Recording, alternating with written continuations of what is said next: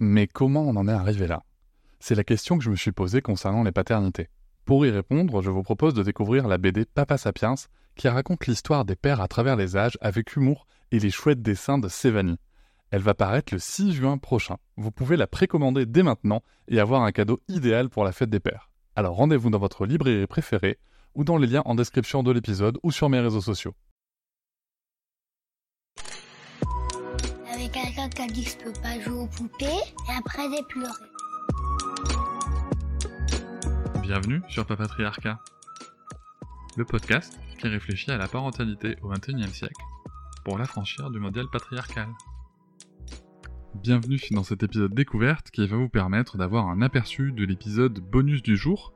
Pour accéder à l'intégralité de cet épisode bonus, vous pouvez vous abonner à Papatriarcat Plus qui vous permet d'avoir accès à des contenus exclusifs, à l'ensemble des bonus du podcast, ainsi qu'aux épisodes plus tôt et sans publicité. Alors, je vous préviens bien que c'est un extrait, donc il va s'arrêter à un moment qui n'est pas la fin de l'épisode.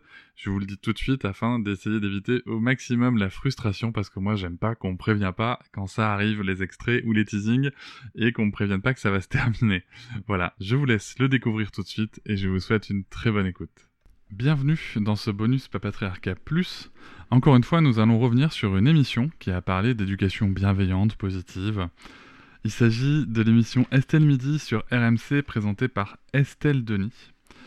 Elle a toute une équipe en plateau avec elle. Vous pouvez y retrouver Rémi Barré, journaliste RMC, Pierre Rondeau, économiste spécialisé dans l'économie du sport, Catherine Rambert, journaliste et autrice, et Robert Sebag, infectiologue à Pitié-Salpêtrière à Paris. Ils se sont donc penchés sur le sujet en posant la question suivante. L'éducation positive est-elle la bonne méthode pour éduquer nos enfants? Bon, déjà, on peut se poser la question de la formulation de la question. Mais euh, c'est celle qu'ils ont choisie et on verra si c'était à dessin ou pas. En tout cas, on va voir assez rapidement qu'il y a un angle très très clair qui est pris dès le début. Je vous rappelle que vous pouvez réagir à cet épisode via le lien euh, SpeakPipe que vous trouverez en description de l'épisode.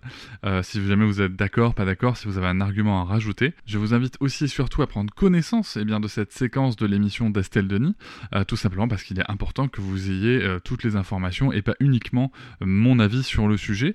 Vous trouverez le lien en description là aussi de l'épisode.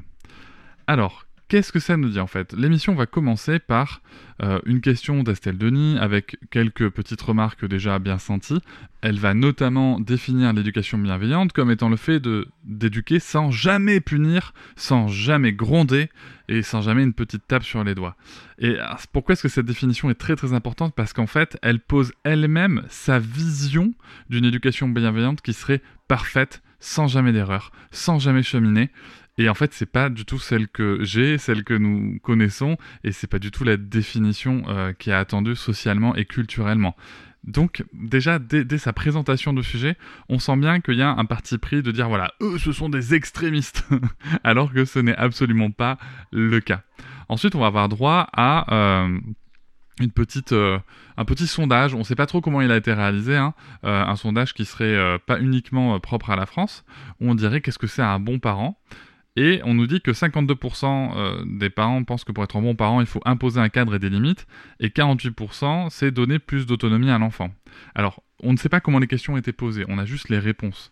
Donc, j'ai du mal moi à comprendre comment est-ce que on est obligé de séparer le fait d'imposer un cadre et donner de l'autonomie. Voilà, déjà ça c'est le premier point qui m'a euh, waouh où je me suis dit mais euh, comment c'est possible qu'on puisse enfin pourquoi est-ce qu'on oppose les deux choses alors qu'en fait elles vont ensemble? Et là, on va entendre euh, Estelle Denis qui dit Robert approuve. en fait, donc, il s'agit de Robert Sebag, infectiologue. Et il a encore rien dit, hein, mais le simple fait d'approuver le sondage fait qu'elle le dit mot pour mot, il a raison.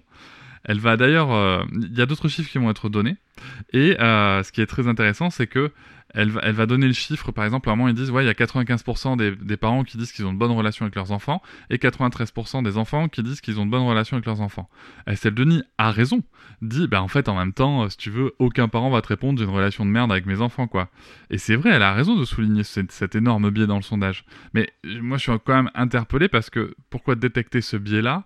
Et pas celui de la première question Et moi, je suis toujours très, très... Euh, euh, questionné par, ces journalistes qui, euh, qui, voient des biais uniquement là où ça les arrange. Donc vraiment, c'est vraiment des choses qui, m'interpellent beaucoup, beaucoup dans, le champ télévisuel français. Alors, il faudra pas attendre plus de 2 minutes 20 pour que la notion d'enfant roi débarque déjà dans la bouche de Robert Sebag, qui, en grand expert de la parentalité, ah non, pardon, il est infectiologue. Donc je m'arrête là.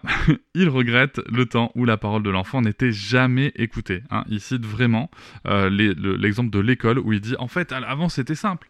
L'enfant, euh, peu importe ce qu'il disait, le prof avait raison, point barre, et si l'enfant le remettait en question, eh ben il en prenait une et puis c'est tout. Euh, visiblement aucun problème pour lui à ce que le prof fasse ce qu'il veut et sans limite. Par contre l'enfant, là, il y a un problème il va évoquer euh, une expression qui m'interpelle quand même. Il dit Mais qui n'a jamais donné une petite fessée bienveillante? Alors, c'est vrai ça, qui n'a jamais donné une petite fessée bienveillante? Transposons, transposons. Hein. Euh, qui n'a jamais donné une petite gifle bienveillante à sa femme quand elle le gonfle à la fin de la journée? Mais non, ça marche pas en fait. Là, ça va nous choquer. Donc euh, oui, Monsieur Sebag, il y a des gens qui n'ont jamais donné de fessée bienveillante parce qu'en fait, une fessée n'est pas bienveillante, tout simplement. C'est pas pour rien qu'elle est interdite dans la loi. Tout ceci est ponctué de remarques d'Estelle Denis, qui tourne en ridicule tout propos bienveillant qui pourrait être tenu, et qui va appuyer tout propos encourageant la violence. Par exemple, elle va dire Mais oui, mais bien sûr, la fessée bienveillante, mais évidemment, évidemment, on a tous compris. Ben non, en fait, non, non, non, c'est pas du tout. Euh, en fait, fessée bienveillante, ça, ça ne peut pas exister, quoi. Ensuite, c'est Pierre Rondeau, économiste, économiste euh, spécialisé dans, le sport, qui va prendre la parole. Donc là aussi, un expert de parentalité. Et non, toujours pas. Euh, il va prendre la parole pour exprimer que selon lui, les résultats se voient dans les rapports PISA, hein, qui concernent l'éducation. On voit les résultats désastreux qu'amène cette éducation bienveillante. Alors rappelons-lui que la loi date de 2019 et que cette émission est en 2022. Il est juste impossible que les générations étudiées dans ce rapport soient influencées par cette loi. Il va lui-même définir l'éducation bienveillante comme l'enfant roi, l'enfant a toujours raison. Encore une fois, un amalgame très fâcheux qui montre qu'ils n'ont juste rien compris au sujet. Je vous remercie de m'avoir écouté. Je vous invite à vous abonner et nous pouvons aussi nous retrouver sur Facebook, Instagram et sur le blog papatriarca.fr. A bientôt.